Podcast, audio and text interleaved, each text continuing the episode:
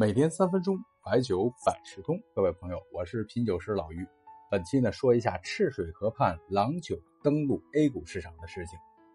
有句话叫做“上游是茅台，下游望泸州，船过二郎滩，对岸是喜酒”。一条赤水河孕育了太多中国第一梯队的名酒，这郎酒啊，也是排在毛老大之后的第二酱香酒品牌。相信有很多听众都记着那句广告。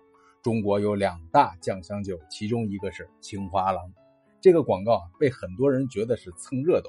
不过，不影响郎酒借着酱香酒发展的势头。二零一九年，郎酒股份资产总额约为二百零九亿元，营收收入八十三点四八亿元，利润二十四点四四亿元，利润增速百分之二百三十七。如果以这一年的数据在白酒上市企业财报中进行排名，郎酒的利润净利润可以排到第五名，前面就是茅台、五粮液、洋河、泸州老窖。郎酒的产品结构，老于评价还是非常健康的。青花郎、红花郎是两个酱香大单品，而且青花郎这两年发展的非常迅速，郎牌特区作为浓香商务的消费，已经是非常的成功。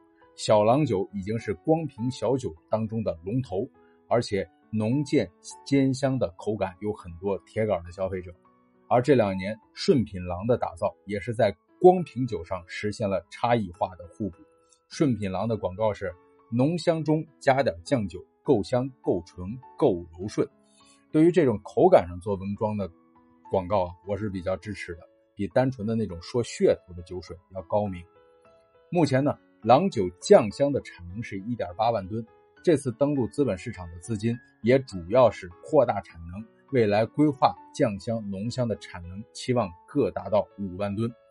要说这郎酒上市啊，还要说一下郎酒的传奇老板汪俊林，他直接和间接持有的郎酒股权为百分之七十六点七。二零一九年胡润百富榜以一百三十五亿财富蝉联中国白酒首富。他是一九九二年出任泸州国营制药厂，一年有扭亏为盈啊。而一九九九年，他又接管了亏损上亿的四川长江机械集团，两年后实现盈利。二零零二年，他通过宝光药业以四点九亿将郎酒收购，制定了一树三花群郎战术，就是酱香、浓香、兼香全线发力，同区域多品牌多展现，各自为战。二零一二年，这十年啊，从亏损十个亿变为营收百亿元。早在二零零七年，他主导郎酒上市，因为当时规模、业绩等原因暂停上市计划。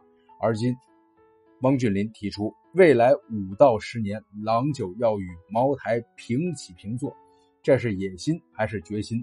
我们还是关注酒的品质和市场的认可，拭目以待啊！我写了一个顺口溜，结个尾。赤水河畔有酒廊，一树三花老将黄。天宝洞中藏佳酿，静心凝香味悠长。